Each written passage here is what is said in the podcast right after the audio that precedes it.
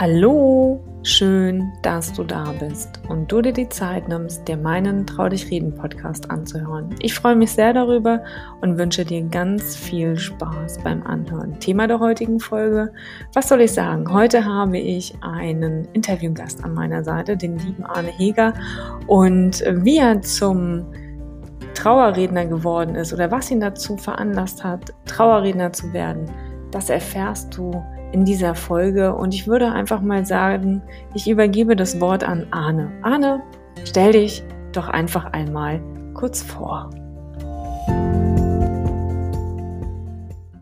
Mhm. Ich bin 48 Jahre alt, komme aus Bad Salzuflen und bin von Haus aus Hörfunkjournalist gewesen, muss ich sagen. Das habe ich 23 Jahre lang gemacht und habe dann Anfang 2018 das Radio an den Nagel gehängt und bin hauptberuflich freier Trauerredner und Hochzeitsredner geworden. Wobei ich erst nur die Trauerreden gemacht habe und meine Frau dann irgendwann meinte, Mensch, wenn du Trauerreden machst, kannst du doch eigentlich auch Hochzeiten machen. Und dann habe ich das auch angefangen vor jetzt sechs Jahren. Ja. Ich bin ein totaler Draußenmensch, gehe gern wandern, äh, springe gerne in Flüsse, äh, bin gern mit der Familie draußen unterwegs und bin, glaube ich, ein ganz offener und gerade herausdenkender und redender Typ. So, ja. Top, kurz, knapp und knackig, muss ich mal sagen, richtig schön. Aber jetzt habe ich mal eine Frage. Wie kam es denn dazu, dass du deinen Job an den Nagel gehängt hast und gesagt hast, Mensch, Redner werden ist auch toll. Was war der Impuls dafür? Das ist eine etwas längere Geschichte. Vor zwölf Jahren ist mein Vater gestorben. Und im Verlauf der Trauerfeier in der Kirche habe ich etwa zehn Minuten eine kurze Trauerrede gehalten, weil ich mir gedacht habe, ne, damals als Radiojournalist, Wort, Worte, Sprache sind mein Werkzeug. Ich möchte mich gerne in meinen Worten von ihm verabschieden. Und das habe ich gemacht. Und dann kam hinterher der Bestatter an und hat gesagt, sag mal, Arne, hast du mal überlegt, das auch für andere zu machen? Dann habe ich kurz durchgeatmet und habe gesagt, du hast nicht alle Latten am Zaun, das kann ich nicht. Immer nur heulende Leute um mich rum, das geht einfach nicht. Und dann habe ich das wieder versucht, zumindest in meinem Hinterkopf irgendwo zu vergraben. Die Idee hat mich aber nicht mehr losgelassen. Und dann bin ich so kurz vor meinem 40. Geburtstag losgetigert und habe mal mit Bestattern gesprochen, die ich so aus dem Bekanntenkreis irgendwie mal erlebt hatte auf Feiern oder sowas und bin dahin und habe gesagt, ich würde das total gerne machen, ich würde das gerne ausprobieren. Gebt ihr mir die Chance? So. Und dann nach diesem Klinkenputzen in verschiedenen Bestattungshäusern klingelte irgendwann das Telefon. Und dann musste ich von jetzt auf gleich, das war an einem Mittwoch, an dem Freitag sollte die Trauerfeier sein, und der Bestatter rief an und sagte, mir ist der Trauerredner ausgefallen, können Sie vielleicht? Äh, ja, äh, natürlich kann ich, klar, äh, gerne. Äh, äh. ja, also äh, Puls auf mindestens 180, wahnsinnig aufgeregt und von jetzt auf gleich musste ich, weil ich überhaupt noch nicht so weit war, mir irgendwas überlegen, ein Konzept aus dem Boden stampfen. Wie stelle ich mir das eigentlich vor? Wie will ich so eine Trauerfeier gestalten? Ich habe am Tag drauf, an dem Donnerstag, vormittags das Trauergespräch geführt mit der Familie. Ich glaube, die haben nichts gemerkt, dass ich das das erste Mal gemacht habe. Ähm, habe mich nachmittags an den Schreibtisch gesetzt und habe geschrieben. Und das habe ich bis spät in die Nacht getan. Und am nächsten Morgen bin ich ganz früh aufgestanden, habe das alles nochmal gelesen, habe alles nochmal redigiert und geguckt, ah, da kann ich noch anders formulieren und so. Und dann bin ich in die Trauerfeier rein. 150 Leute. Die Kapelle war rappeldicke voll. Und nun bin ich als Radiomensch ja gewohnt, vor Menschen zu sprechen. Als Bühnenmensch, als Sänger einer Band bin ich auch gewohnt, vor Menschen zu sprechen. Aber diese Situation auf der mhm. Trauerfeier war nochmal komplett anders. Die Leute, die hingen so an jedem Wort, das ich gesagt habe. Und beim Radio gab es immer den schönen Satz, wenn du dich versprichst, ach, das versendet sich. Das ne, ist ein Nebenbei-Medium, die bügeln gerade, die duschen gerade, die fahren gerade Auto, das kriegen die gar nicht mit. So. Auf der Trauerfeier kriegen die das mit ein falscher Name, ein falsches Datum, das kriegen die mit. Entsprechend aufgeregt war ich. Und dann ging ich am Ende der Trauerfeier aus dieser Kapelle raus und so links von mir eine ältere Dame mit einem dicken Pelzmantel, den sie getragen hat, also die schien was darzustellen, sagte sehr laut in diese sehr leise Kapelle rein, war das ein geiler Redner. So, dann bin ich rausgegangen, habe einmal Chaka gemacht und gesagt, okay, dann bleibe ich dabei. und dann habe ich das freiberuflich gemacht, neben dem Radio so über eine ganz lange Zeit. Und dann eben Ende 2017 ähm, kam der Moment, in dem ich gedacht habe, vielleicht sollte ich mal versuchen, das hauptberuflich zu machen, weil es mich so erfüllt hat, weil es so eine schöne Aufgabe ist. Und das habe ich dann gemacht. Habe dann das Radio an den Nagel gehängt tatsächlich. Ich war zu der Zeit beim WDR und ähm, ja, durfte Nachrichten sprechen, war als Reporter für WDR 2, WDR 4 und WDR 5 unterwegs, hatte zwischendurch auch mal ein bisschen Fernsehen gemacht, habe aber festgestellt, Radio lag mir mehr und so. Und irgendwie, ja, irgendwie war gerade der Zeitpunkt, zu sagen, jetzt steige ich aus, jetzt hänge ich das Radio an den Nagel und ich mache das jetzt. Und als hätte irgendwer einen Schalter umgelegt, in dem Moment, in dem ich mich dazu entschlossen habe, das hauptberuflich zu machen, klingelte das Telefon ständig. Und es wurden ganz, ganz viel mehr Aufträge als vorher. Und es war eine goldrichtige Entscheidung. Naja, und dann kamen eben die Hochzeiten noch mit dazu. Und äh, ja, so lebe ich als hauptberuflicher Redner seit 2018. Und ich finde es eine total super Sache. War eine goldrichtige Entscheidung.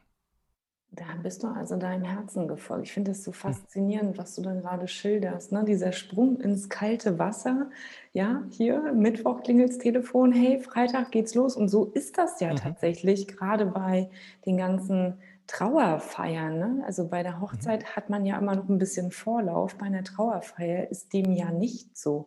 Wie handhabst du das tatsächlich? Also wie, wie bist du dann damit umgegangen? Ich meine, du hast das ja souverän geleistet, am Mittwoch den Anruf, am Freitag auf der Matte zu stehen, da zu performen, das allererste Mal vor 150 Menschen, ähm, das so aus der Hüfte zu schießen, ist natürlich schon eine Ansage.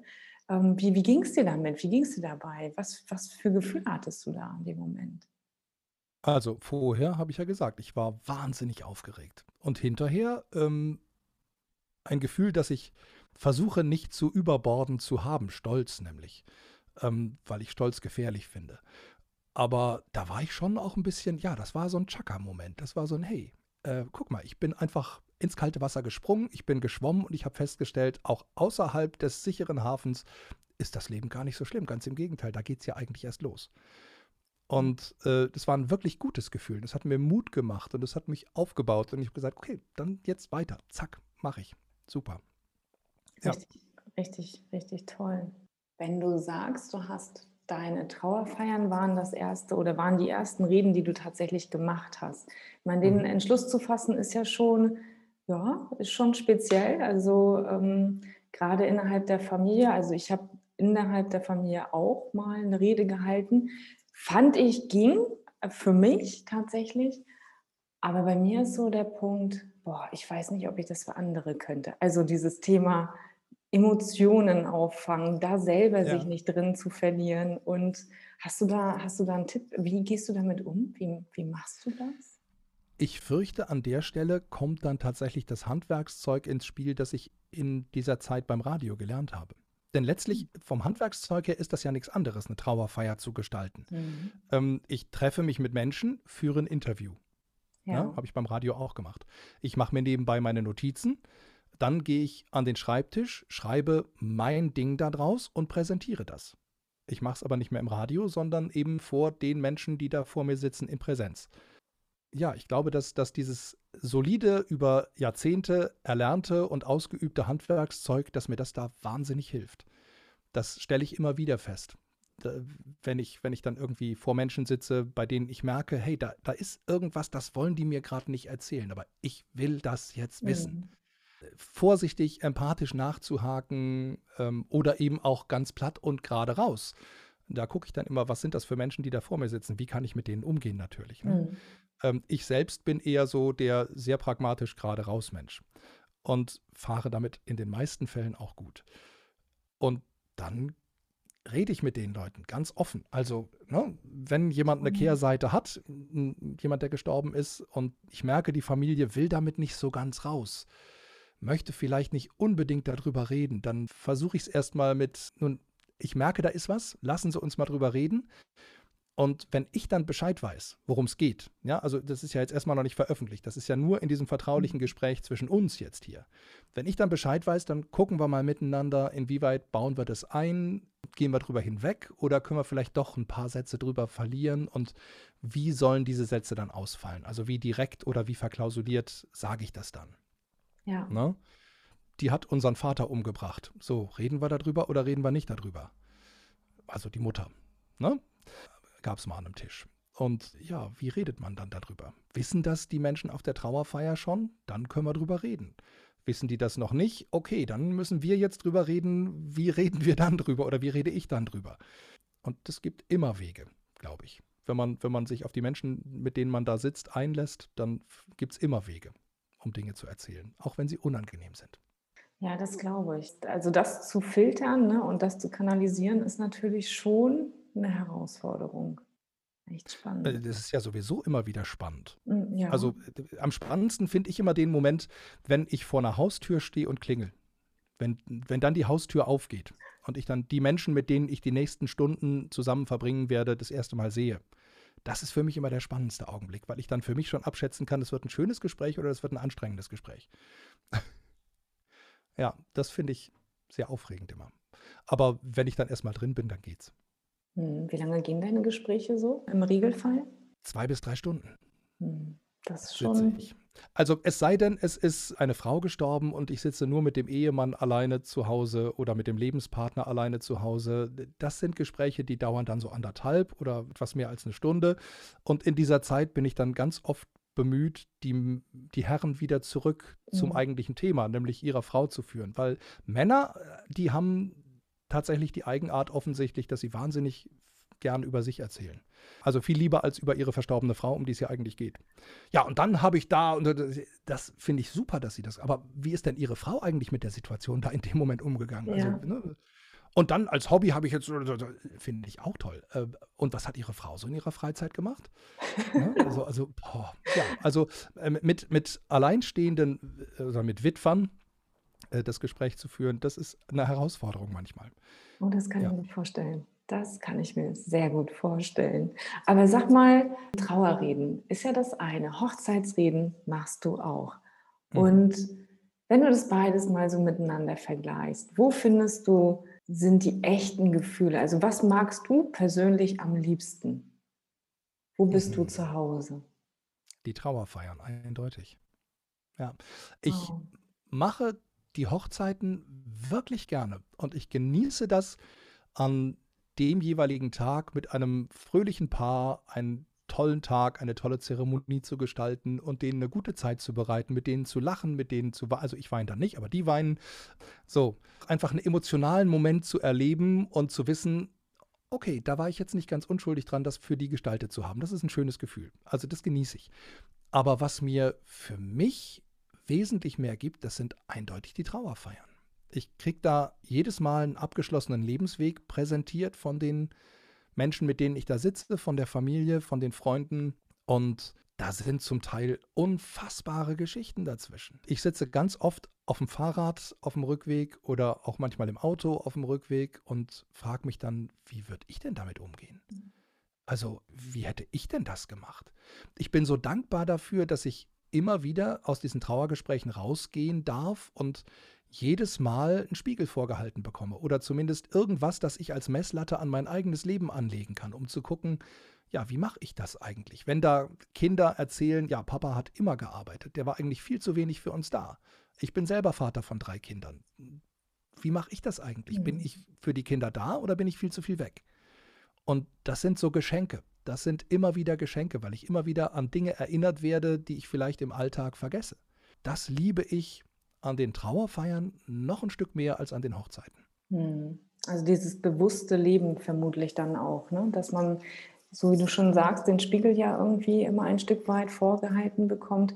Verändert das dein eigenes Leben nur bedingt, also quasi dann, wenn du diese Rede gehalten hast und der Mensch ist ja meistens so veranlagt, ach, ich habe das jetzt gerade so gehört, ja, es triggert mich dann vielleicht für die nächsten zwei Tage oder adaptierst du das dann tatsächlich auch auf dein Leben, ne? so wie du gerade erzählt hast mit den Kindern, nehme ich mir eigentlich die Zeit und sitze nicht den ganzen Tag im staubigen Büro. Machst du das? Ich bemühe mich, sagen wir es mal so. Ja, natürlich versuche ich das, klar. Aber dann gibt es wieder Wochen, in denen habe ich keine Chance, viel für die Kinder da zu sein, aber dann nehme ich mir oder versuche ich mir bewusst am Wochenende den, den Raum zu nehmen, dass wir irgendwas Schönes miteinander machen, Samstag, Sonntag oder so. Also ich versuche schon, ja, wirklich, wirklich da hart mit mir ins Gericht zu gehen und auch zu sagen, so, zack, das ist eine gute Idee, mehr Zeit für die Kinder. Das ist nur ein Beispiel. Ne? Klar, es gibt ja, ja ganz viele ja, andere klar, Dinge, definitiv. die ich aus diesen Gesprächen dann für mich auch mitnehmen darf. Und das ist eben das Schöne. Es ist ja jedes neue Gespräch, das mich dann wieder erinnert. Selbst wenn ich mal was vergessen haben sollte, was ich vielleicht schon mal für mich erarbeitet hatte, was ich vielleicht schon mal wusste. Also ich versuche schon, das langfristig zu integrieren in meinen Ablauf von morgens bis abends in meine Routinen. Mhm. Aber es mhm. gelingt natürlich nicht immer, aber ich bemühe mich. Ah, das klingt aber schon mal gut, ne? Stets bemüht. oh, das soll man doch nicht mehr schreiben in Zeugnissen. Nein, ja, genau, das sollte man nicht. Nein, sollte man nicht. Mhm. Aber tatsächlich finde ich das echt interessant, wie du damit umgehst. Und da wäre jetzt nochmal die Frage an der Stelle, wenn du an deine eigene Beerdigung denkst, hast du dir dahingehend schon Gedanken gemacht? Und wenn ja, was würdest du dir wünschen? Mhm. Ja, ganz klar habe ich mir gemacht. Und zwar in der Nacht, in der ich den Anruf gekriegt hatte, nachts um eins, dass mein Vater gestorben war. Noch in der Nacht habe ich mich hingesetzt an meinen Schreibtisch, wow. habe das aufgeschrieben, was ich da auf der Trauerfeier dann erzählt habe und habe mich hingesetzt, habe eine Patientenverfügung ausgefüllt, habe mein Testament geschrieben, habe äh, Abschiedsbriefe geschrieben an die Menschen, die mir zu der Zeit damals vor zwölf Jahren wichtig gewesen sind. Das sind mittlerweile zum Großteil andere Menschen auch. Und die Briefe müssen endlich mal neu geschrieben werden. Ich habe nur die alten vernichtet, aber die neuen noch nicht geschrieben. Ähm, auch mein Testament müsste ich mal überholen und so, aber das ist alles geschrieben. Da habe ich mich auch hingesetzt und habe geschrieben, also ich für mich fände es total schön im Friedwald ich finde den Gedanken so toll, unter einem Baum im Wurzelwerk beigesetzt zu werden und ja, dadurch nicht ganz zu verschwinden. Denn der Baum zieht Kraft aus meiner Asche und dann bin ich ja irgendwie in dem Baum und in diesem Wald und ja, lebe da irgendwie weiter. Und ich mag den Gedanken, dass man da keine Grabpflege betreiben muss, mhm. dass das der, der Wald erledigt. Wobei ich sagen muss, ich bin oder durfte vor ein paar Tagen in Wilhelmshaven eine Seebestattung begleiten, mhm. zum ersten Mal. Und der Friedwald hat starke Konkurrenz bekommen. Das fand ich wirklich, wirklich schön. Ich bin jetzt ziemlich unsicher, ob ich lieber Friedwald oder lieber Seebestattung haben möchte. Da Dann kannst du ja auch später beides machen. Ach nee, das ist ja doppelt bezahlen. Das ist ja Blödsinn. Ja, das, das will ich meiner Familie ja nicht ja. zumuten. Ja, da hast du auch recht. Den Gedanken hatte ich gerade. Stimmt, das muss ja auch passieren. Aber der ja. Gedanke mit dem Friedwald ist echt schön. Also das, was du auch gerade symbolisch sprichst. Der Baum lebt dann von der Asche. Mhm. Mhm. Toll. Und ich bin sowieso so ein, ja, so ein Draußenmensch, habe ich ja eben gesagt. Und mhm. fühle mich im Wald so geborgen und wohl. Und dieser Gedanke unter diesem grünen Blätterdach, da auf immer und ewig irgendwann in der Erde zu verschwinden. Meine Mutter und ihr Mann, die sind auch in, im Friedwald, haben da einen Baum, also sind da noch nicht, aber haben da, haben da äh, zwei mhm. Plätze unter Baum und die sind da mit mehreren anderen Ehepaaren zusammen. Und äh, diese Ehepaare, die treffen sich jetzt zu Lebzeiten schon immer regelmäßig, weil sie ja sagen, das ist unsere Alters-WG, da müssen wir ja auch mit denen, mit denen wir dann da in die Ewigkeit liegen, auch zu Lebzeiten schon mal ein bisschen was machen. Finde ich auch eine total schöne Art und Weise, mit dem eigenen Tod umzugehen. Absolut, besser als sich dem Thema so zu verschließen. Ja. Mhm. Schön, also da kommen gerade bei mir auch ein paar Bilder. Finde ich total toll, dass sie es auch so umsetzen und dass die Freunde da auch so offen mit umgehen, weil ja. ich weiß nicht, wie es dir geht, aber es ist ja immer noch nach wie vor ein schwieriges Thema. Absolut. Darüber zu ja. reden. Ich glaube, dass in unserer Gesellschaft alles, das nicht normal in Anführungsstrichen ist, das ein bisschen krank, ein bisschen anders oder sogar tot ist, das wird halt ausgegrenzt. Darüber reden mhm. wir nicht. Mhm. Wir sind immer perfekter und ähm, da passt halt der Tod nicht so richtig rein. Mhm. Wobei ich finde, dass wenn man sich die Gedanken über den eigenen Tod macht, das Leben so viel mehr Qualität gewinnt. Und das haben, glaube ich, aber nee, wollen viele nicht. Das finde ich gerade ganz wichtig, was du sagst. Also ich finde es so spannend, dass du dich so zeitnah mit deiner eigenen Endlichkeit befasst hast.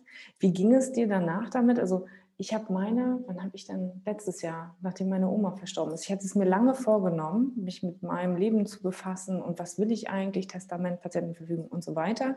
Briefe, mhm. wie soll meine Beerdigung aussehen, was hätte ich gerne, welche Songs, babababab.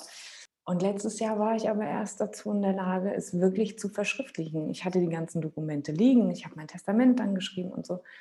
Aber so wie du schon sagst, das Leben hat mit einmal für mich eine ganz andere Qualität ich gehe bewusster und viel freier durchs Leben als jetzt wahrscheinlich der eine oder andere, der sich mit diesen Gedanken noch nicht befasst hat oder mit diesem Thema noch nicht auseinandergesetzt hat. Was würdest du sagen? Wie geht es dir damit? Mit dem Thema meines eigenen Todes? Hm. Gut, ist okay. Ich weiß ja, dass er kommt und ich weiß, dass ich ihn auf keinen Fall verhindern kann. Ich weiß zum Glück nicht, wann er kommt. Ich weiß zum Glück nicht, wie er kommt. Ja.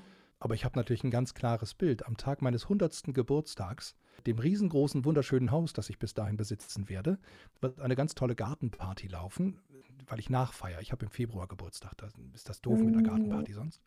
Und dann ziehe ich mich in die Bibliothek zurück, setze mich in den wunderschönen äh, Lehnohrensessel, lege meine Beine auf den Schemel, nehme mir von dem Beistelltischchen den Apfel, den ich mir schäle, esse den und schlafe dann in diesem Ohrensessel ein.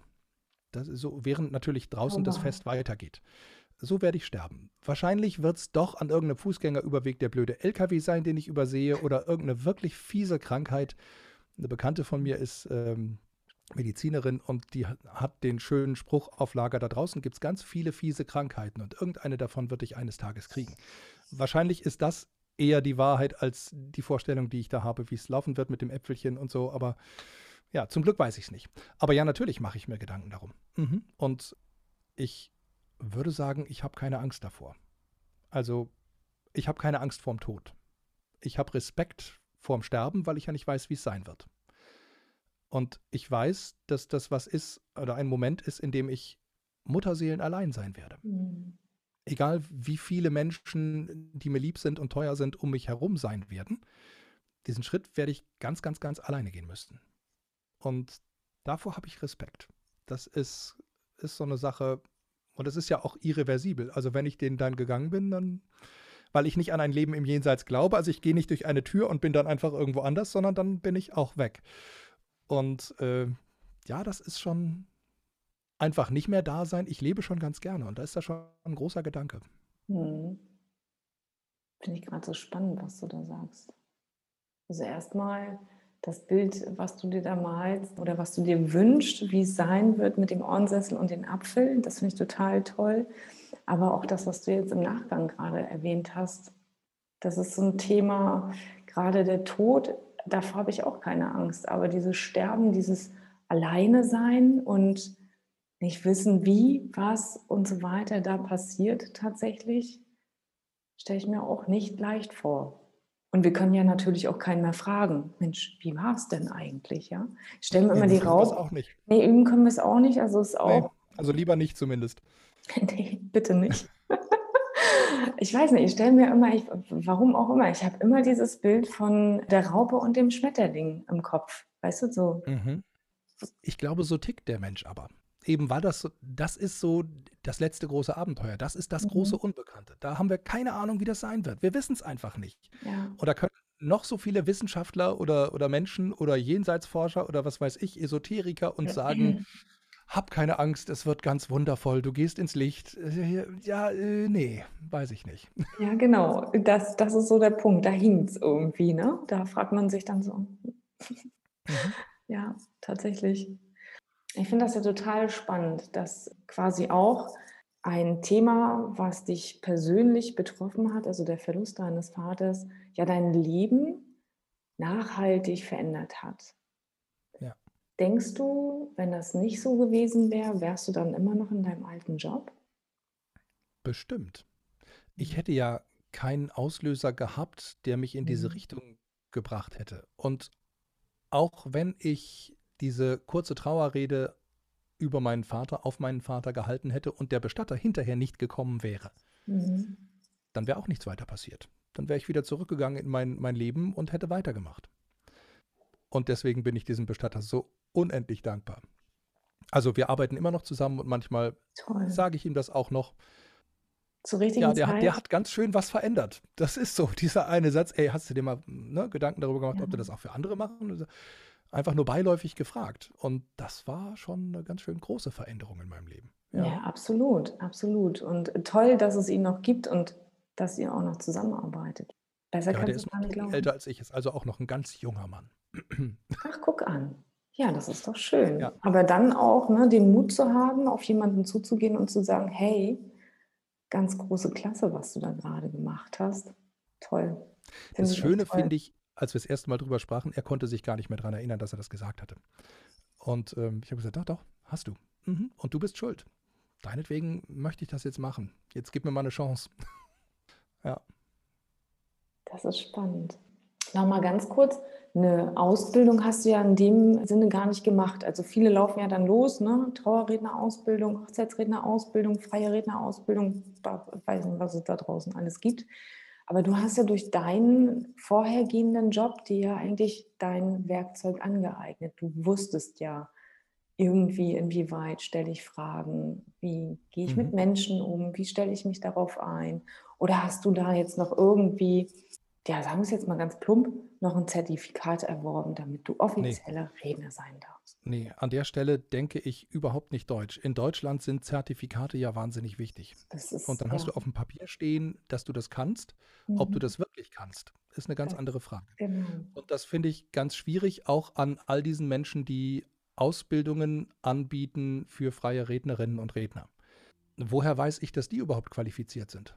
Mhm. Es ist ja kein Ausbildungsberuf. Die haben ja nirgendwo eine Prüfung in der Richtung gemacht. Die können mhm. das ja auch nur, weil sie es gemacht haben.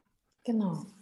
Okay, dann gibt es da diese IHK-Geschichte zum freien Redner. Ja, dann hast du es auch wieder auf dem Papier stehen, aber was bringt das? Mhm. Also ähm, finde ich ein ganz schwieriges Thema, finde ich ein echt schwieriges Thema. Und ich tendiere dazu, sehr anzufangen, darüber zu meckern, wenn ich mit Menschen darüber spreche, weil ich es eine blöde Situation finde.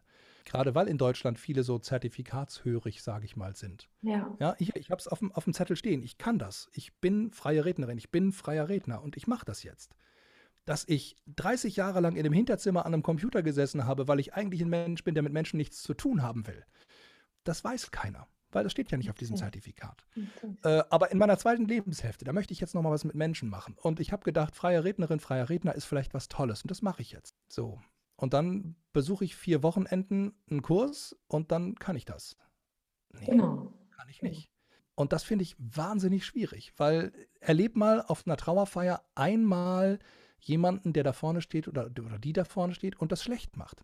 Dann bist du für den Rest deines Lebens gebrandmarkt. Dann willst du das nicht mehr. Dann hast du, habe ich gehabt, fand ich ganz schrecklich. Nee, Rednerin, Redner brauche ich nicht mehr. Nee, es ist ein wirklich schwieriges Thema, finde ich. Mhm. Und ich würde mir wünschen, dass es an irgendeiner Stelle eine Instanz gäbe, die da filtert. Das ist mir gerade so wichtig, was du sagst. Ja, tatsächlich. Ja, und ähm, schlussendlich sind es ja auch die Erfahrungen, die uns ja irgendwo ein Stück ja, weiterbringen, tatsächlich. Ne? Also hättest du das damals nicht gemacht, wärst du nicht da, wo du jetzt bist. Mhm. Ich, ich, entschuldige mich übrigens dafür, mhm. dass das wahrscheinlich hochgradig arrogant klingt, was ich da gerade gesagt habe. Meine ich aber gar nicht so. Ich meine, also ich mache mir da wirklich Sorgen und Gedanken drum, weil es so ein schöner Beruf ist. Und weil es aber etwas ist, dass man nicht mal ebenso an vier Wochenenden, also acht Tagen, a acht Stunden erlernen kann. Da bin ich mir ganz sicher.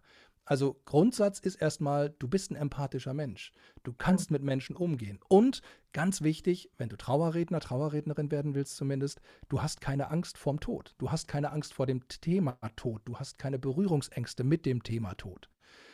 Denn sonst redest du selbst gekünstelt und sehr, sehr, sehr entfernt darüber. Ne? Absolut. Das sind dann die lieben Angehörigen, der liebe Verstorbene. So, hey Leute, hört auf mit dem Schwurbeln, sagt doch einfach, worum es geht. Was soll denn das? Mhm. Und ja, finde ich, find ich ganz, ganz schwierig. Ich weiß selber nicht, ob ich das gut mache. Ich höre nur Rückmeldungen und die sind zufrieden. Ich hinterfrage auch immer wieder. Ich bin auch ganz oft überhaupt nicht zufrieden mit dem, was ich da abliefere. In Anführungsstrichen. Aber wenn die Rückmeldung positiv ist, dann habe ich es vielleicht gut gemacht. Und dafür bin ich dann dankbar. Ich versuche, auch wenn das jetzt gerade nicht so geklungen hat, ganz demütig zu bleiben und mhm. zu sein, weil ich das wichtig finde, weil ich überhaupt keinen Grund habe, abgehoben zu sein. Ich bin dankbar dafür, dass ich in diesen 23 Jahren Radio wirklich von der Pike auf lernen durfte, wie befrage ich Menschen, wie kriege ich Informationen aus Menschen raus? Wie gehe ich auf Menschen ein? Wie kann ich empathisch mit ihnen umgehen? Und ich durfte das in diesen 23 Jahren in jeden Tag vollkommen unterschiedlichen Situationen immer wieder üben. Und ich glaube, das ist jetzt ein riesengroßes Geschenk in dieser Arbeit. Definitiv. Weil es genau das ist. Mhm. Mit Menschen, für Menschen, und rund um Menschen herum. So. Ja, ist so schön, was du gerade gesagt hast. Bringt's on point, tatsächlich. So wie du auch gerade das beschreibst, dem Thema Tod. Also meine Sicht auf diese Dinge ist tatsächlich, wenn ich selber mit mir nicht im Reinen bin, so wie du ja gerade gesagt hast, ne? Thema Tod ist, ich habe das noch nie erlebt oder ich habe mich damit noch nie wirklich auseinandergesetzt, finde ich, wird schwierig. Mhm. Finde ich, ist es ja eigentlich nicht in diesem Setting drin, diese Emotion zu transportieren, dieses Gefühl zu transportieren, was man vielleicht schon mal erlebt hat. Ne? Deutschland ist tatsächlich ein Zertifikateland und da interessiert es keinen, ob ich, ich weiß nicht, Exocat, irgendein CAD-Programm, hast du nicht gesehen, ein Zertifikat an der Wand habe und mir fällt nach 40 Jahren ein, im Übrigen, ich kann das, ich habe es aber noch nie gemacht. Ne? Mhm. Also mhm. viele Dinge kommen ja, wenn man es tut. Ja. ja. Ja, und bei, bei, dem, bei dem einfach mal tun, darf man auch auf die Nase fallen. Absolut, das gehört dazu. Weil man daraus lernen kann. Da sind die Deutschen ja auch ein bisschen komisch. Bei uns ist auf die Nase fallen ja immer gleich Scheitern und ein Riesenproblem. Genau. Da ticken andere Menschen auch anders in anderen Ländern. Die sagen, okay, du bist auf die Nase gefallen, Staub abschütteln, aufstehen, ja. hast du was gelernt, gut, dann weiter. Richtig. Ja? Genau. Nicht den Kopf in den Sand stecken, weiter geht's. Ne? Die Kinder stehen ja. auch alle auf, wenn sie hingefallen sind. Also von daher, auf geht's. Aber Arne, was mich noch interessiert, du hast tatsächlich auch ein paar Songs, die du mhm. geschrieben hast. Wie mhm. kam es dazu? Was hat dich dazu veranlasst? Das ist eine Seite von mir, über die haben wir jetzt noch gar nicht gesprochen. Ich Nein. bin, ja, ich liebe Musik. Ich mache Musik seit ewig und drei Zeiten, also von Kindesbeinen an. Ich hatte mit vier Jahren mit, mit musikalischer Früherziehung angefangen und so. Und seitdem mache ich Musik und singe und habe 20 Jahre lang bis 2020 eine Band gehabt, Düvelspack. Wir waren, ja, viel, viel, viel unterwegs. Auch international. Das weiteste weg war Namibia, acht Konzerte. Ganz viel in Deutschland, ganz viel in, in den Ländern drumherum, also Luxemburg, Schweiz, mhm. Liechtenstein, Norwegen, Estland und so. Haben 13 CDs veröffentlicht und haben uns vergangenes Jahr aufgelöst, weil wir einfach in unterschiedliche Richtungen geguckt haben. Wir hatten nicht mehr dieselbe Vision davon, wie es weitergehen soll. Und das wäre nicht mehr so schön gewesen. Mhm. Waren wir uns einig. Und deswegen haben wir uns aufgelöst. Ich habe währenddessen 2009 mein erstes Soloalbum rausgebracht, Andere Richtung. Und ja, da war das erste Lied drauf, in dem es um den Tod ging. Da ging es nämlich um den Tod meines Großvaters und darum, was er so für mich gewesen ist. Und tatsächlich habe ich dieses Lied eingesungen, zehn Tage nach dem Tod meines Vaters. Also ich war an dem Gefühl, jemanden verloren zu haben, wahnsinnig nah dran. Und wenn man sich die Aufnahme anhört, dann hört man das auch an der einen oder anderen Stelle, wenn man ganz genau hinhört, dass da die Stimme durchaus Tränen erstickt ist, weil ich in der, ja, im Studio, ich habe geheult wie ein Schlosshund, weil ja. ich natürlich noch so, so emotional mittendrin war nach dem Tod meines Vaters. Mhm. Ja, und dann haben wir das aber nicht weiter verfolgt damals, nachdem wir diese CD rausgebracht haben. Und nun jetzt, vergangenes Jahr nach der Auflösung vom Düvelspack, habe ich seitdem zwei ganz wundervolle neue Musiker an meiner Seite oder ich darf an deren Seite stehen.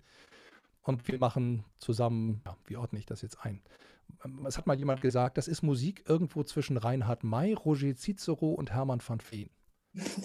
das sind ja, sind ja, sind ja Namen, ja, ist okay, wenn du das so findest. Ja. Schön, danke, finde ich gut. Handgemachte Musik, ganz einfache Musik, glaube ich. Und da haben wir im Januar ein Lied veröffentlicht, die eigene Beerdigung. Da geht es eben um das, worüber wir eben gesprochen haben. Wie stellst du dir das denn eigentlich vor? Ähm, natürlich ein bisschen überspitzt und pointiert und auch ein bisschen fröhlich gemeint. Der Gedanke, wie sieht es denn aus auf der eigenen Beerdigung? Wer kommt da eigentlich? Worüber reden die Leute? Weinen die meinetwegen? Freuen die sich, dass ich tot bin? Was für Geschichten kommen ans Tageslicht? Und so. Darum geht's. Und dann soll jetzt demnächst veröffentlicht werden, das liegt noch hier im stillen Kämmerlein, ein Lied, ein Moment mit dir. Und das ist eine Nummer, die ist entstanden tatsächlich als Verarbeitung einer, eines Trauergesprächs. Da hat mir eine Witwe nämlich erzählt, wie sie die letzten Stunden am Bett ihres Mannes gesessen hat. Mhm. Und ja, wie, wie das für sie so war, dass sie so das Gefühl hatte, Mensch, seine Zeit rinnt jetzt aus und ich habe noch so viele Dinge, die ich ihm sagen will. Und sie hat für sich dann irgendwann festgestellt, dass sie ohne Punkt und Komma wie ein Wasserfall geredet hat und irgendwann dann erst gemerkt hat, oh, jetzt ist er tot. Und wow. dann hat sie sich eine Kerze angezündet und hat eine Flasche Wein aufgemacht und ist bei ihm sitzen geblieben noch eine ganze Weile. Und hat sich Gedanken gemacht, hat natürlich viel geweint und so, hat sie erzählt. Und dann ist sie ins Bett gegangen und hat am nächsten Morgen ganz in Ruhe dann den Arzt angerufen, den Bestatter angerufen und hat das alles ganz in Ruhe angehen lassen. Und aus diesem Augenblick, ein Moment mit dir, ne, eben diese, dieser mhm. letzte Moment, den die Frau da mit ihrem Mann verbracht hat, ist das Lied geworden, das wir dann demnächst noch veröffentlichen. Ja, Freue ich mich drauf, weil ich das ein ganz, ganz schönes Lied finde und gespannt bin, wie, ja, wie die Reaktionen darauf so sind. Denn bei der eigenen Beerdigung habe ich gemerkt, da können Menschen, schon damit, und das war ja noch fröhlich, da können Menschen nicht so gut mit um, weil es ist halt das Thema Tod. Ja, Im Radio meinten einige Musikredakteure, das können wir nicht spielen. Das geht nicht. Schade. Thema Tod will keiner hören. Wollen wir nicht, machen wir nicht. Ist nicht, ist nicht massentauglich. Hm, das ist so mein, mein, mein kleiner Kreuzzug. Zu versuchen, das Thema Tod ein bisschen mehr wieder in die Mitte der Gesellschaft zu mhm. bringen mit winzigen Schritten, mit Vorträgen, mit diesen Liedern vielleicht, keine Ahnung, mit unserem Gespräch heute vielleicht, weiß Definitiv. ich nicht. Finde ich also, wichtig. Ja. So wichtig. Ja, da sagst du was. Also geht mir genauso. Ne? Klar, wir werden jeden Tag, also der Mensch stumpft ja auch ab, dadurch, dass wir ja nun jeden Tag im Fernsehen mit dem Tod konfrontiert werden und wir finden es toll. Ne? Wie wurde er vielleicht gerade umgebracht und und und. Aber sich tatsächlich mal bewusst damit auseinanderzusetzen, das würde ich mir wünschen, dass da was alles ein bisschen Anklang findet. Und ich muss sagen, dieses Lied, die eigene Beerdigung, ist der Hammer. Also ich frage mich, wie bist du dazu gekommen? Also ich meine, hallo, ja, die Idee, das so zu machen, ich fand das phänomenal. Ich habe davor gesessen, dass wir mir, ja, genau, und die Fragen darfst du dir doch gerne mal stellen, oder? Ich finde es klasse und ich finde es schade, dass das Radio da an der Stelle noch sagt, es ist nicht massentauglich, in der Hoffnung vielleicht, dass sich das irgendwann mal wandelt, weil meiner Meinung nach muss das raus. Es ist halt ein Gedankenspiel. Ne? Ich glaube, es ist auch ein Gedankenspiel, das jeder schon mal irgendwo kürzer oder länger gespielt hat in seinem eigenen Kopf. Wenn ich eines Tages sterbe, ja. was machen die? Wie, wie, wie wird die Trauerfeier? Halten die sich an das, was ich mir gewünscht ja. habe für die Trauerfeier? Genau. Ähm, wie viele Verflossene werden da sitzen? Weinen die noch oder freuen die sich, dass es mich endlich dahin gerafft hat? Meine Güte. Kommt der doofe Nachbar, mit dem ich mich jeden Tag gestritten habe hier, der mich eigentlich total kacke findet, aber der dann dahin geht und sagt, ja, ganz toller Nachbar, super Mensch. Es wird, glaube ich, auf, an keinem anderen Ort so viel gelogen wie auf Trauerfeiern. Menschen werden schön geredet. Schrecklich. Ja, und davon handelt dieses Lied halt auch. Lauter Menschen, mit denen ich im Leben aneinander geraten bin und die dann da stehen und sagen, ach, so ein toller Mensch. Also, also wirklich, der hat mir immer geholfen beim Einkaufen. Netter Kerl, wirklich netter Kerl. Auf den trinke ich gleich erstmal ein. Mhm. Genau. Ja.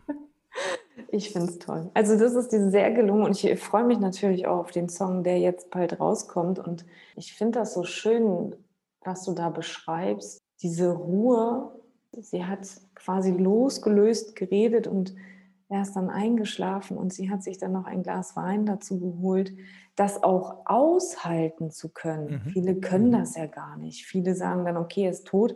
Hier, ne, das erste ist Telefonhörer in die Hand, weil sie nicht wissen, was sie machen sollen. Hol den mal ab, weil ich möchte ihn vielleicht nicht in meiner Wohnung haben. Und das finde ich auch so schön. Dieses, okay, setz mich jetzt noch hier hin, trink mein Weinchen genieße das noch, die letzten Stunden, die ich hier noch habe. Und mhm. dann kümmere ich mich am darauffolgenden Tag in Ruhe um diese ganze Maschinerie, die dann ja in Gang kommt. Echt irre. Ich glaube, dass dieses nicht über den Tod reden mhm. darf, dazu führt, dass wir auch nicht wissen, wie wir damit umgehen, wenn er dann da ist. Natürlich. Ja, ganz viele wissen auch, glaube ich, einfach überhaupt nicht, dass sie einen Leichnam drei Tage zu Hause behalten dürfen und ganz in Ruhe Abschied nehmen können. Der muss nicht sofort abgeholt werden. Es muss auch nicht sofort ein Arzt geholt werden.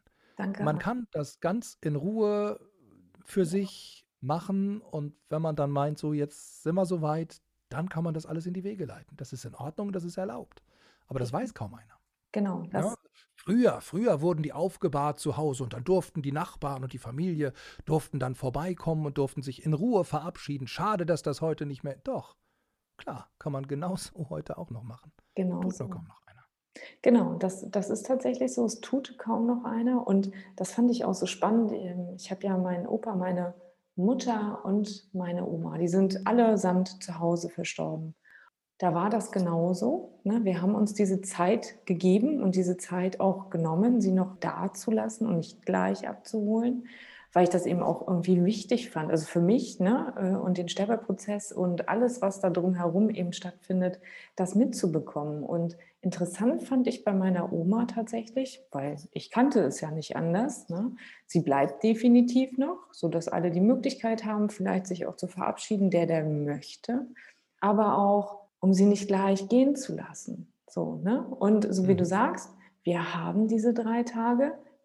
Die meisten wissen es nicht. Aber interessant fand ich, als der Arzt dann kam, haben sie den Bestatter schon angerufen. Sie können ihre Oma jetzt hier nicht so lange liegen lassen. Da dachte ich mir, natürlich kann ich was hindert mich denn daran? Aber ich kann mir auch gut vorstellen, dass der eine oder andere dann an dem Punkt irritiert ist und ne, einfach nicht weiß, was er machen soll. Oder sich vielleicht auch gar nicht traut zu fragen, können wir den nicht noch ein bisschen, noch ein bisschen mhm. hier behalten?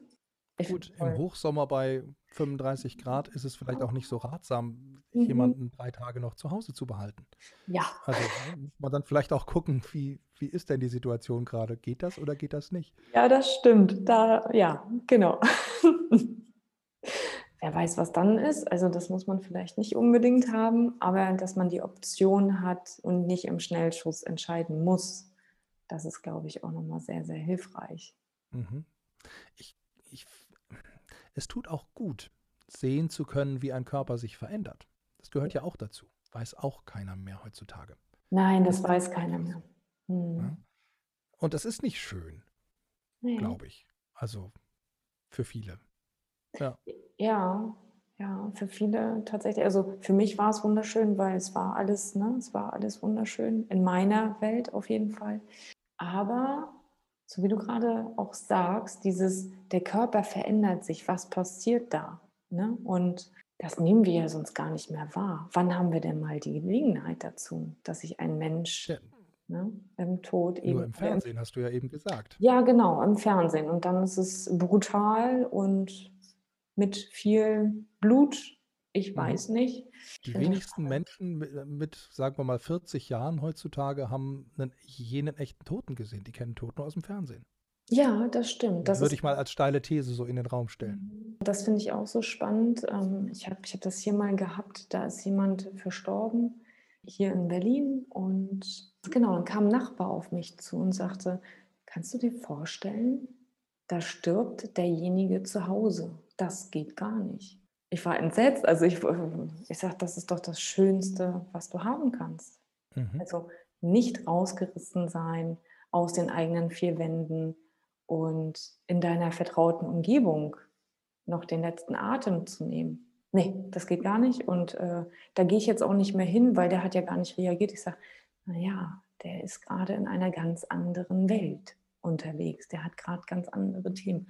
Und das ist so, wie du gerade beschreibst. Ne? Also wir kennen es nur aus dem Fernsehen und bitte nicht vor meiner Tür. Ja. Wo habe ich denn neulich, war das bei dir, bei Instagram oder so, weiß ich nicht.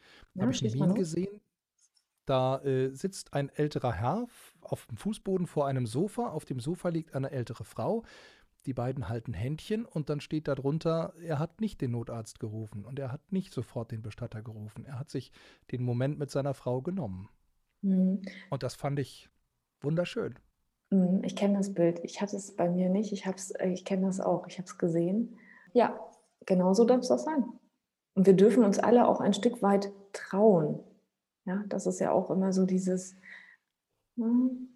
Berührungsängste. Klar, trauen ist ganz wichtig. Als unser Vater damals starb, haben mein Bruder und ich uns, äh, ich glaube, zwei Tage später verabredet in der Trauerhalle bei dem Bestatter, haben uns mhm. rechts und links vom Sarg hingesetzt, haben uns erstmal lange, lange geweint miteinander mhm. und haben uns dann ganz viele Erinnerungen erzählt, unseren Vater so zwischen uns liegen haben da und sind dann auch irgendwann neugierig geworden. Mhm. Haben ihn mal angefasst, haben mal unter die schön zurechtgemachte Decke da im Sarg drunter geguckt, äh, haben, haben mal genauer in sein Gesicht geguckt mhm. und festgestellt, dass sie die Zähne zusammengeklebt hatten, damit der Unterkiefer nicht runterklappt und so. Und mhm. er eben aussieht, als wenn er schlafen würde, weil er ja zurechtgemacht war ja, diese thanatologischen Bearbeitungen da, das ist schon irre, was da, was da geleistet wird, dass der Mensch wirklich ja. einfach aussieht, als schliefe er. Ja. ja. Aber er war eiskalt und das war verrückt. Das war ein ja, ganz komisches diese, Also unseren Vater anzufassen und er war eiskalt. Das war verstörend. Ja, das ähm, kann ich, kann ich nachempfinden. Und ich finde es auch, so wie du gerade sagst, ne, dieses, okay, ich fahre jetzt nochmal hin ins Bestattungshaus und ich gucke ihn mir nochmal an. Denn die Möglichkeit, die hast du. Definitiv, das kannst du machen. Und äh, vielleicht hat aber der eine oder andere auch immer noch dieses Bild, die sind da einfach reingeschoben und werden irgendwann wieder rausgeschoben, einfach in den Sarg gelegt, dann wird der Deckel drauf gemacht und dann, ne, tschüss. Aber ich glaube, viele wissen eben einfach nicht, dass die nochmal hergerichtet werden, dass die, ne, dass, dass da ja auch noch was passiert. Es wird gewaschen, sie werden angezogen, angekleidet. So wie du gerade sagst, sie sehen aus, als würden sie schlafen. Mhm. Es ist nicht so wie in dem amerikanischen Krimi, in dem großen Krankenhaus Mhm. unten in der Pathologie. Ja. Die werden nicht einfach mit der Schublade aus der Kühlung gezogen, das Tuch wird einmal hochgehoben und dann wieder Mhm. draufgelegt. Nee, das kann man sich schon trauen, ja, stimmt. Ich finde das aber auch gerade so schön, wie du sagst, ne? dieses Anfassen und auch das darf man sich gerne trauen, wenn man schon davor sitzt, anzufassen und einfach mal festzustellen, wow, es ist kalt. Und es Das war doch mein Vater, wer soll mir denn verbieten, den anzufassen? Ja, ja, naja, definitiv. Ja, unbedingt. Ja, Also, klar. ne? Ja. Aber so dieses Wahrnehmen, ne? Wir nehmen ja Mhm. gar nicht mehr wahr, wir wissen noch gar nicht mehr, wie ein To- also wie du auch schon sagtest, wir wissen doch schon gar nicht mehr, wie ein Toter aussieht, wie sich der Körper tatsächlich verändert und diese Kälte auch mal zu spüren, okay, eigentlich liegt er doch hier und schläft gerade und dann fasst du an und denkst, okay, das ist Mhm. jetzt gerade ein bisschen befremdlich. Ja. Mhm. Ja, aber es war gut, dass wir das gemacht haben. Mhm. Also das war ein ganz wichtiger Moment des Abschiednehmens für uns. Ne? Auch zwischen meinem Bruder und mir. Also, dass wir da diese Zeit miteinander hatten, diese gute Stunde war es, glaube ich, die wir da gewesen sind. Dass wir erzählt haben, dass wir uns getraut haben zu gucken und neugierig gewesen Mhm. sind. Und dann sind wir beide ganz beseelt da rausgegangen, glaube ich, und konnten gut Abschied nehmen so. Mhm. Finde ich auch wichtig. Also gehört zum, so wie du gerade sagtest, zum Abschied nehmen mit dazu. Ne? Wo ist er? Was ist da eigentlich gerade passiert? Dass man das eben auch für sich mitnimmt zum Verarbeiten. Ne? Und ich finde es gerade so toll, dass du sagtest, ihr wart beseelt danach. So ging es mir auch. Ich fand das so unheimlich, Entschuldigung, wenn ich das sage, aber ich fand es so unheimlich schön, nochmal ein Stück weit, ja, den Weg mitgegangen zu sein, mich getraut zu haben, das eben auch erleben zu können. Ja. Mhm. War, was hat dich gerade irritiert daran, das Wort schön in dem Zusammenhang zu benutzen? Das ist was, das erlebe ich ganz oft, auch nach Trauerfeiern. Also ich weiß nicht, ob man das jetzt sagen darf, aber ich fand das schön. Was hat Ja, dich gerade irritiert? Ja, dieses, okay, ich, also für mich ist das ja schön, aber tatsächlich wissen die meisten Leute, wenn du das so frei sagst, denken die, du hast einen an der Pfanne. Wie Mhm. kann man dann bitte den Tod schön finden? Weißt du? So, also deswegen, da nehme ich mich dann auch mal ein Stück weit zurück. In meiner Welt ist es schön, aber für viele da draußen ist es, okay, das ist jetzt ein bisschen spooky. Wie kann der Tod schön sein? Weil wir werden ja, ne, äh, wir kriegen ja immer andere Bilder geliefert. Hm. Mhm. Ja, aber ja, ist spannend, dass es dir aufgefallen ist. Ich finde es auch gut, einfach mal raus aus der eigenen Komfortzone und den Sprung ins kalte Wasser zu wagen und dahin zu gehen. Und deswegen habe ich, und da bin ich auch ganz frech gewesen, in meinem Testament oder beziehungsweise nicht meinem Testament, sondern wie darf meine Beerdigung sein? Da war ich ein bisschen dreist und habe gesagt, Leute, ich hätte ganz gerne, dass ihr alle zusammenkommt und meinen Sarg bemalt. Und dann dürfen sie alle entscheiden, ob sie den Deckel nochmal aufmachen und sich nochmal hinstellen und vielleicht den einen oder anderen auf mich trinken. Also es wäre eine wundervolle Vorstellung, ja, dass sie da nochmal gestalterisch tätig werden. Mhm. Aber das ist ja auch keine Seltenheit mehr, dass Särge oder Urnen dann bemalt werden von Freunden und Familie. Ja, das, also das ist keine Seltenheit mehr, das stimmt. Aber ich glaube, das ist so mal dieser erste Schritt, auch die Freunde an dieses Thema heranzuführen, die vielleicht Mhm. da gesagt haben, "Mm, mm, also ich komme zur Beerdigung, aber das mache ich nicht. Liegt die da jetzt drin, während wir das bemalen? Echt? Mhm. Oder, oder bemalen wir den Sarg erst und die liegt gerade noch ganz woanders? Genau. Können wir mal gucken? Können wir mal gucken. Können wir mal, können wir mal den Deckel öffnen? Das würde mich jetzt schon interessieren. Ja. Mhm. Ja, Ja. spannend. Finde ich auch. Da du das ja so erlebt hast, und dein Bruder ja mit an deiner Seite warst, hättest du dich das auch alleine getraut? Ja. Cool. Absolut. Natürlich. Klar. Sehr cool. Nochmal, das war doch mein Vater. Also ich ja. sage jetzt bewusst nicht mehr, das ist doch mein Vater, sondern das war doch mein Vater. Und warum soll ich denn da nicht hingehen? Was soll denn da gruselig oder schrecklich sein? Mhm. Ja, ich finde das wichtig. Ich finde auch diese, diese Berührung im wahrsten Sinne des Wortes, die war wichtig. Mhm. Das tat sehr schön. gut. So schön. Wenn du so in deinen Gesprächen bist mit deinen, mit den Familien und Freunden, mhm. Was begegnet dir da? Wie ist da, also kannst du da irgendwie einen Trend abzeichnen? Äh, oder ist da ein Trend absehbar, dass die Leute wieder mehr zu Hause ihren Partner, Partnerin haben? Oder ist es eher so, dass sie damit gar nicht konfrontiert werden? Ich stelle fest, zumindest in den Gesprächen, die ich dann führe, dass ganz oft natürlich der Wunsch ist, so lange wie möglich zu Hause. Okay. Und wenn es dann aber eben in bestimmten Fällen, weil die Krankheit doch zu mhm. stark ist, weil es einfach nicht mehr geht zu Hause, so, dann geht halt der Schritt Krankenhaus oder irgendwie Palliativstation oder so oder, oder Hospiz. Mhm. Aber natürlich ist, ist bei den meisten der Wunsch, ich würde gerne zu Hause sterben oder eben bei Frauen und Männern, bei den ja. Ehepartnerinnen und Ehepartnern, ich möchte dich gerne so lange wie möglich zu Hause behalten. So. Das ist natürlich immer vorausgesetzt, dass das gesundheitlich dann noch geht. Genau. Ne? Und, und vielleicht auch, was, was da verfügt wurde in, in der Patientenverfügung. Sollen lebensverlängernde Maßnahmen gemacht werden, dann muss irgendwann ein Arzt ins Spiel. Das geht nicht anders. Klar. Genau. Sollen die nicht gemacht werden? Ja, gut, dann muss man das mit sich selbst irgendwie und mit denen, die da vielleicht noch als Bevollmächtigte drinstehen, mhm. abmachen das ist, glaube ich, sau schwer. Deswegen ja. finde ich es ganz gut und ganz wichtig, so eine, so eine Verfügung auszufüllen, dass man dann selber schon klar gesagt hat, so möchte ich das gerne haben und bitte, bitte haltet euch da dran. Mhm. Ja, das ist auch nochmal so ein wichtiger Punkt, den du da hier gerade aufgreifst. Denn die Situation an sich ist ja schon eine schwierige. Und dann kommt auch noch das hinzu, und du stehst mit einmal vor etwas und vielleicht kommen dann noch Angehörige, die dann sagen, aber hm, der hätte das wahrscheinlich so gehabt, vielleicht auch noch so und dann geht die Streiterei darum los, was ist denn jetzt nun zum Wohle des Sterbenden oder der dort jetzt gerade liegt und den es vielleicht gerade geht, wichtig. Und da ist eben diese Klarheit am Anfang zu schaffen, so eine Patientenverfügung vorab zu machen oder anzufertigen, echt ratsam. Mhm. Das wissen auch die wenigsten. Sowas machen Bestatter ja auch. Ne? Ja, du kannst ja zu so einem, zu einem Vorsorgegespräch hingehen und dann mhm. füllen die das mit dir aus. Muss man ja gar nicht alleine machen. Ja. ja. das wissen tatsächlich sehr, sehr wenige. Die kümmern sich ja wirklich, also die haben ja dieses rundum sorglos Paket tatsächlich. Also was diese Vorsorge dahingehend auch betrifft, das machen die ja alles mittlerweile mit. Finde ich total schön. Und wir haben eben über, oder ganz am Anfang habe ich kurz über Kosten gesprochen, ne? als du meintest, mhm. Friedwald oder, oder äh, Seebestattung mhm. doppelt bezahlen. Also das ist ja ein Batzen Geld, den man da bezahlen muss. Das ist ja so. Aber auch da Bestattungsvorsorge, du kannst ja jetzt zu Lebzeiten schon sagen, ich zahle pro Monat, was weiß ich, 50 Euro auf mein Treuhandkonto da ein und spare so im Laufe meines Lebens Betrag XY. Und wenn der erreicht ist und wenn klar ist, das reicht für meine Bestattung, dann ist das doch schon mal alles da. Dann nehme ich doch meiner Familie auch eine ganze Menge Last. Also sich vorher mit dem eigenen Tod zu befassen, ist oft gar nicht so doof. Hm, ja, durchaus. Und ich finde es auch toll.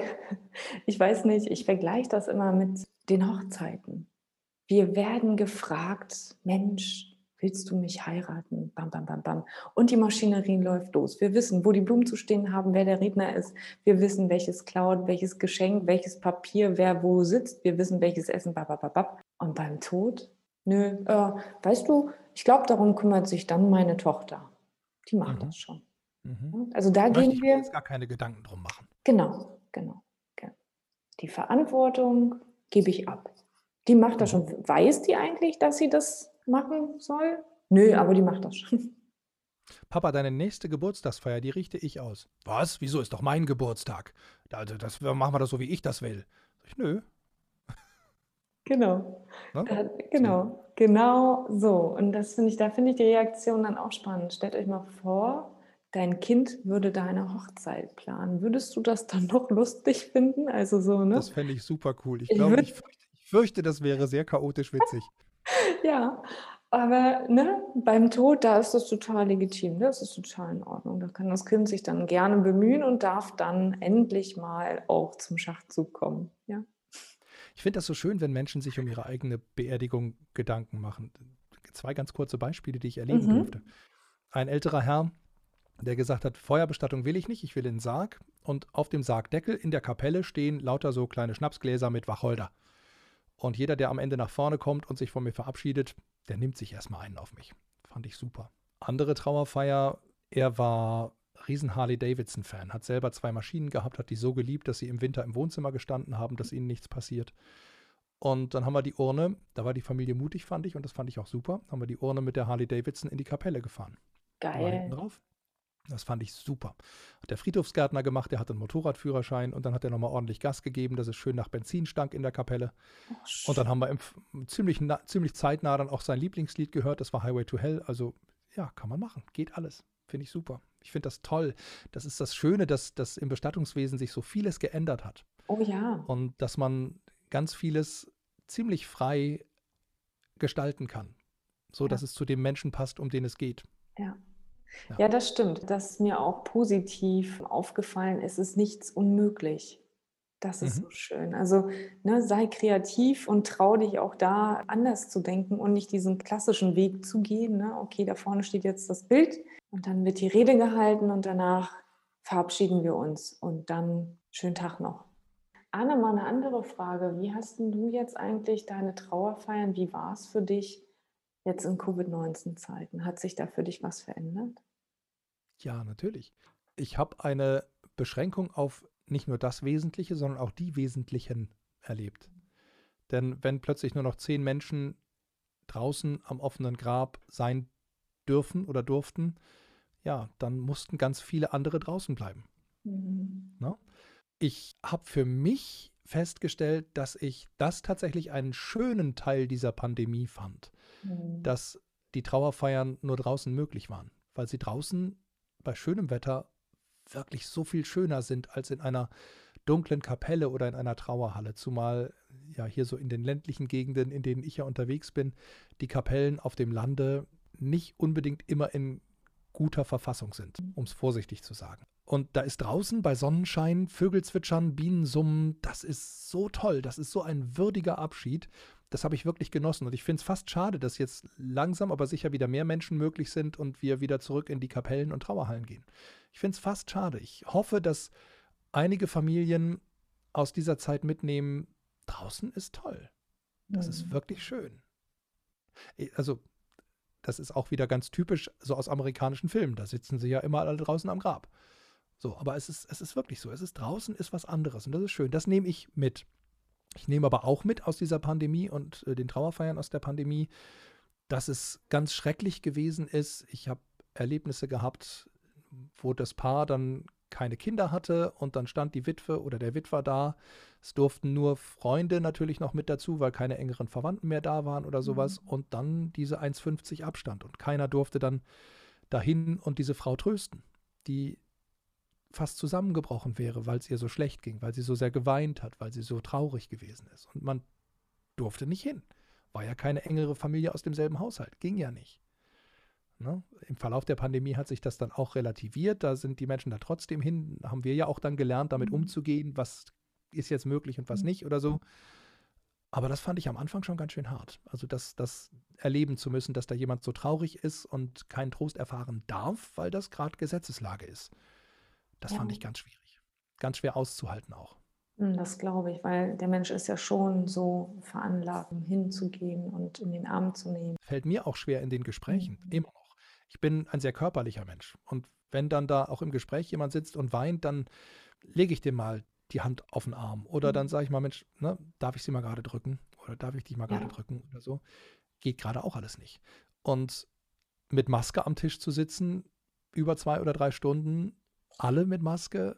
Ich kenne zum Teil nicht mal die Gesichter der Menschen, mit denen ich da zu tun habe, weil sie beim Gespräch eine Maske tragen und weil sie in der Trauerfeier natürlich auch eine Maske tragen müssen. Ja. Ich sehe nur die Augen. Ich sehe auch während der Trauerfeier zum Großteil nicht, lächeln die jetzt? Mhm. Schmunzeln die jetzt? Weinen die jetzt? Finden die das jetzt gerade in Ordnung? Finden die das doof? Das sehe ich alles nicht, weil ich die, die Mimik im Gesicht nicht erkennen kann. Mhm. Das finde ich für mich ganz schwierig. Also das, das ist auch was ganz Schweres gerade. Denn ich finde es wichtig, in der Trauerfeier auch miteinander zu lachen, zu schmunzeln, zu lächeln. Wenn man an die fröhlichen Momente miteinander denkt, dann darf man das auch in so einem traurigen Augenblick. Und das kriege ich nicht mit. Ich sehe nicht, ob die lächeln. Weil mhm. so viel lächeln kann kein Auge auf Distanz, dass ich noch sehe, ob die jetzt da unter der Maske lächeln oder nicht. Richtig. Das ist doof. Ja, das ist schon, wie du sagst, ne, dieses, diese Distanz, die da jetzt gerade entsteht. Und wenn wir dann wirklich nur noch die Augen haben und sonst keine weitere Mimik abzuzeichnen ist oder ablesbar ist, dann wird mhm. das schon herausfordernd und das irritiert ja auch ungemein. Das macht ja auch was mit uns. Okay, ist das, was ich jetzt hier gerade sage, ist das jetzt eigentlich alles okay? Oder also ansonsten siehst du ja anhand der Reaktion, okay, ich bin jetzt gerade nicht auf dem Holzweg, sondern ja. Okay, das gibt uns ja auch irgendwie Halt und Sicherheit ja auch ein Stück weit.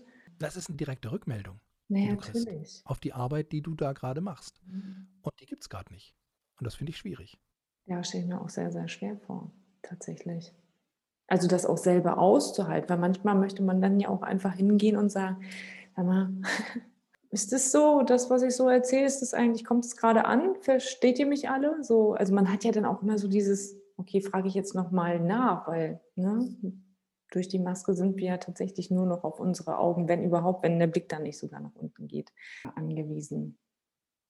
Und sag mal, wie ist es, wenn du Leute hast, die von weiter weg kommen, beziehungsweise wenn ihr diese Eingrenzung hattet, tatsächlich auf äh, eine Mindestanzahl von oder maximal äh, nur zehn Leute, habt ihr das dann auch digitalisiert für die, die zu Hause waren? Hat sich da etwas verändert? Ich habe gemerkt, dass manche Bestatter das angeboten haben durchaus, dass sich auch mhm. Dienstleister entwickelt haben, so Streaming-Dienste für Bestatter, für Trauerfeiern angeboten haben. Schwierig daran, auch wieder ländliche Gegend. Es gibt ganz viele Kapellen, da kannst du nicht streamen, weil da überhaupt kein Internet ist. Ach ja, ja. ja?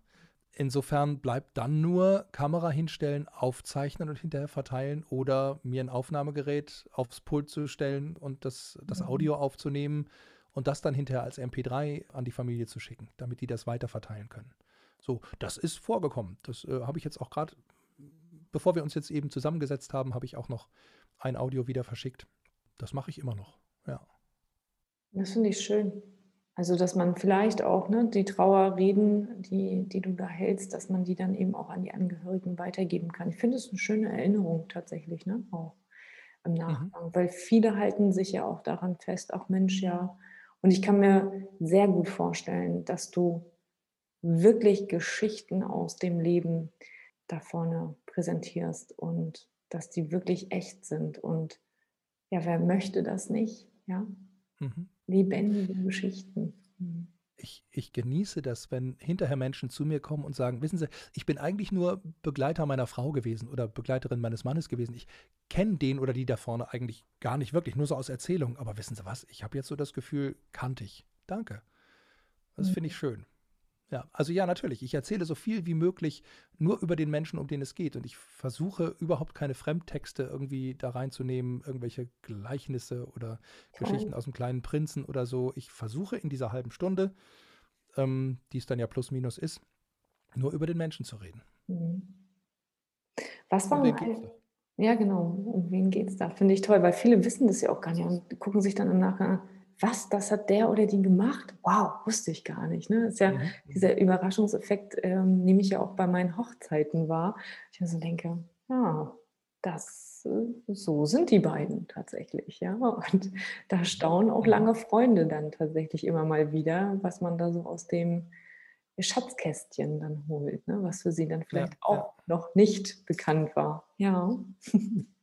Was waren so deine, also gibt es Trauerfeiern, wo du sagst, oh, das ist mir gerade so ein bisschen, so ein bisschen aus dem Ruder gelaufen. Also, was war dein größtes Highlight oder dein größtes, oh, so muss es nicht nochmal passieren im Moment? Mhm. Gab es die? Fällt mir, fällt mir eine Trauerfeier ein, sofort. Das war der Horror. Ich wäre am liebsten im Boden versunken, weil ich im Verlauf der Trauerfeier feststellte, dass alles das, was die Tochter der äh, Verstorbenen mir erzählt hat, dass das in großen Teilen überhaupt nicht gestimmt hat.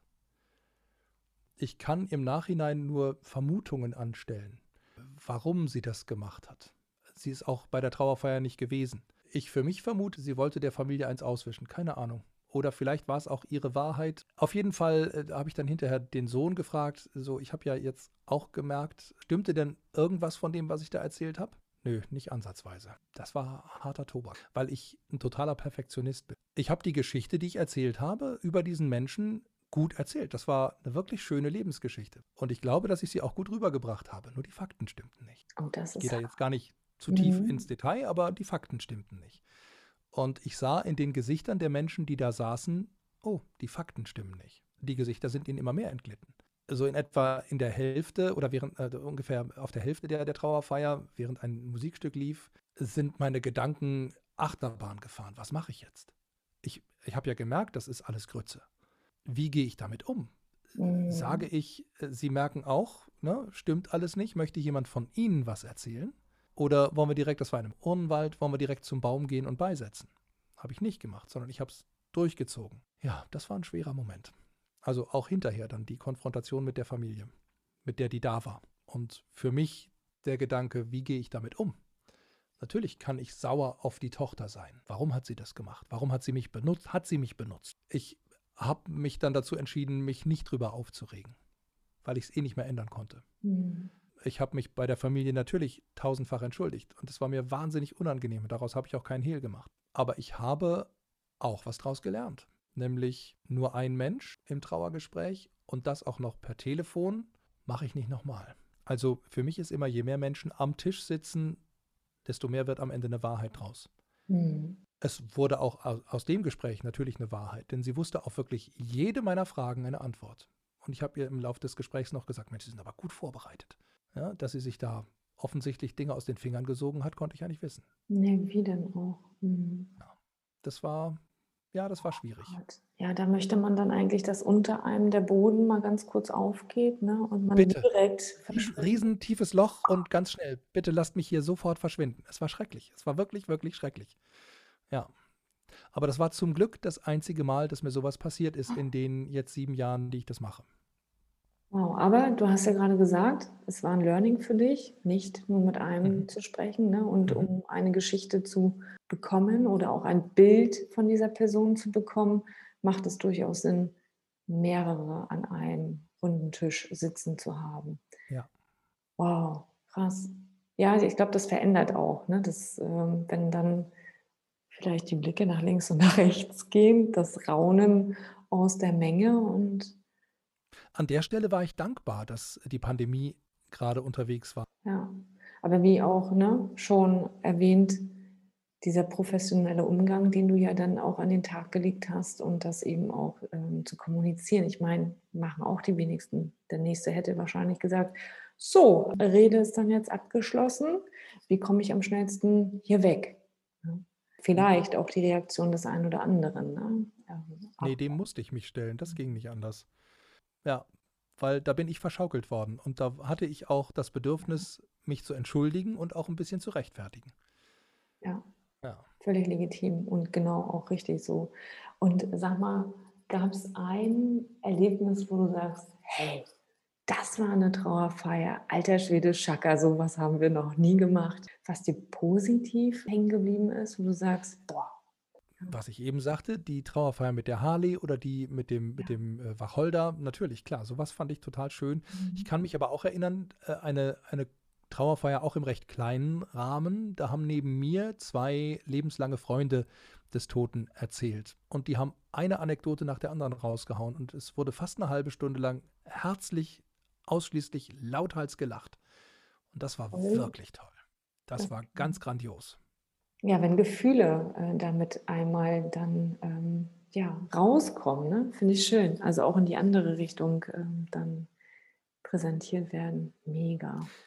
Wenn diese steife Erwartungshaltung, die man ja an eine Trauerfeier hat, durchbrochen wird.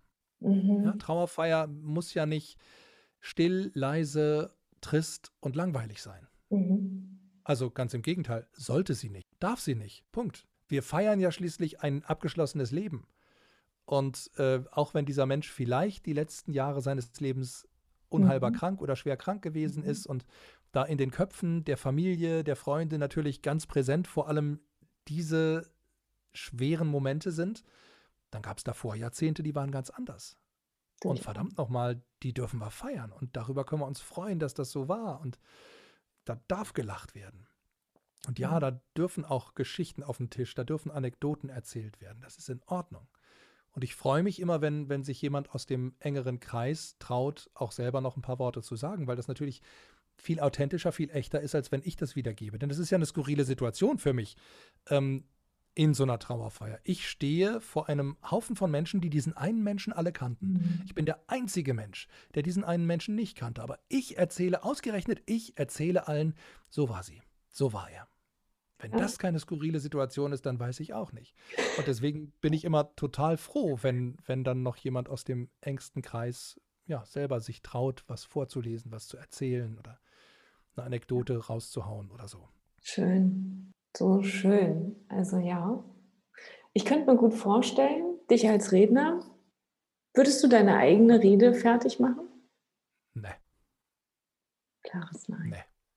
Nee, ganz klar nicht weil mein Selbstbild ja ein vollkommen anderes ist als das, was meine Frau, was meine Kinder, was die Menschen um mich herum von mir haben. Also meine Frau und ich, wir reden da auch im Alltag offen, äh, drüber. Wenn ich dann irgendwie für mich feststelle, hier, das ist eine Macke, die, die habe ich. Die, die, das mache ich immer wieder. Das ist ein totaler Tick von mir. Sag ich, Schatz, darüber darfst du in meiner Trauerrede dann auch, ne? Das kannst du cool. dem oder der erzählen. Also, also möchte ich das, das, das will ich drin haben. Ne? So. Also wir gehen da ganz offen und locker mit um und wir äh, ziehen uns da auch gegenseitig zum Teil mit auf und so. Und dann, das ist ganz schön, finde ich. Auch, auch unser jetzt Fünfjähriger, der hat, als er noch drei war, da war das Thema Tod ein Riesenthema, weil ich natürlich immer wieder irgendwie in Schwarz angezogen, abgedackelt bin und ständig war dieses Wort und dann wollte er wissen, was ist denn das nun, was passiert denn da? Und mhm. der konnte letztlich seinen Kindergartenfreundinnen und Freunden erzählen, also entweder man wird im Sarg vergraben oder man wird verbrannt und dann wird die Asche begraben. Ne? Und das im Krematorium, das geht so und so. Und das wusste der alles mit drei schon. Das fand ich super. Da war, mhm. Kinder sind da sowieso viel lockerer. Die gehen da viel unverkrampfter ran als wir. Und es ja, gibt auch tolle Kinderbücher rund um das Thema Tod. Mhm. Definitiv.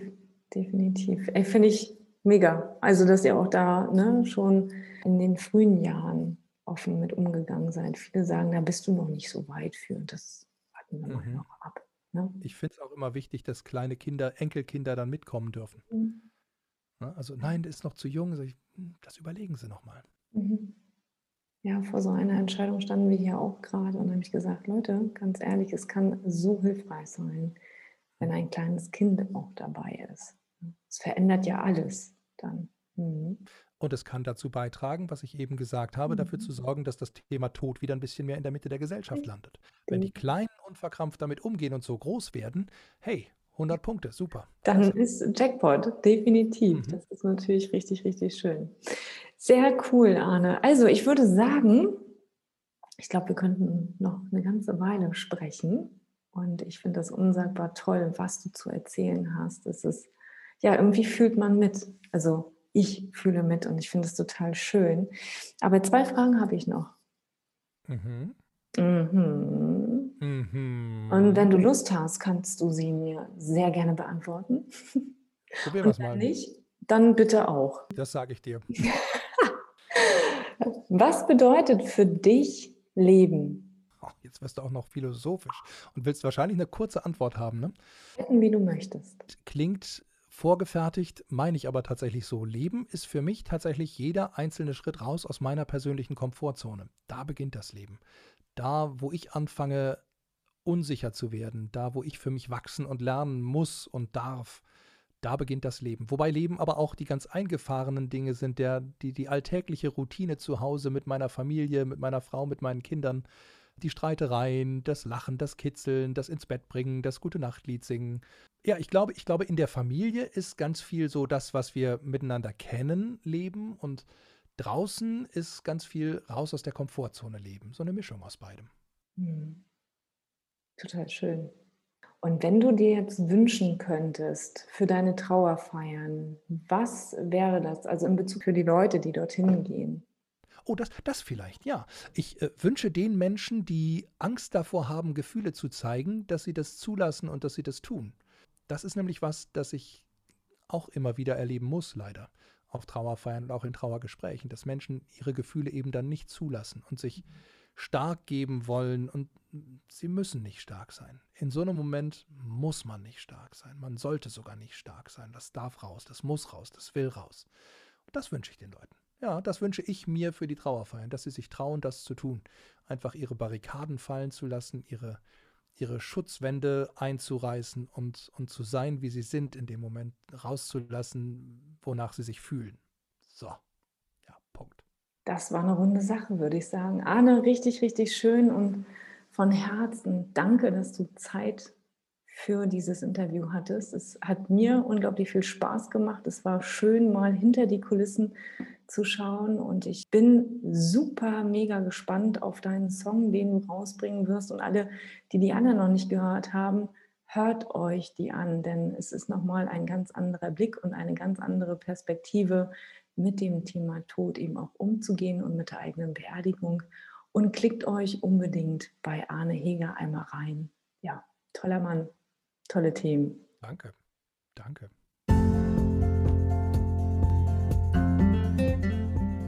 In diesem Sinne, meine Lieben, das war meine 53. Podcast-Folge. Hab eine schöne Zeit und bleib gesund. Bis dahin, deine Caroline. Wenn du Bock hast, selber mal Teil dieses Podcasts zu werden, dann melde dich doch einfach über Instagram unter Caroline Reimann, trau dich reden und tritt mit mir in Kontakt und dann bist auch du irgendwann Teil dieses Podcasts.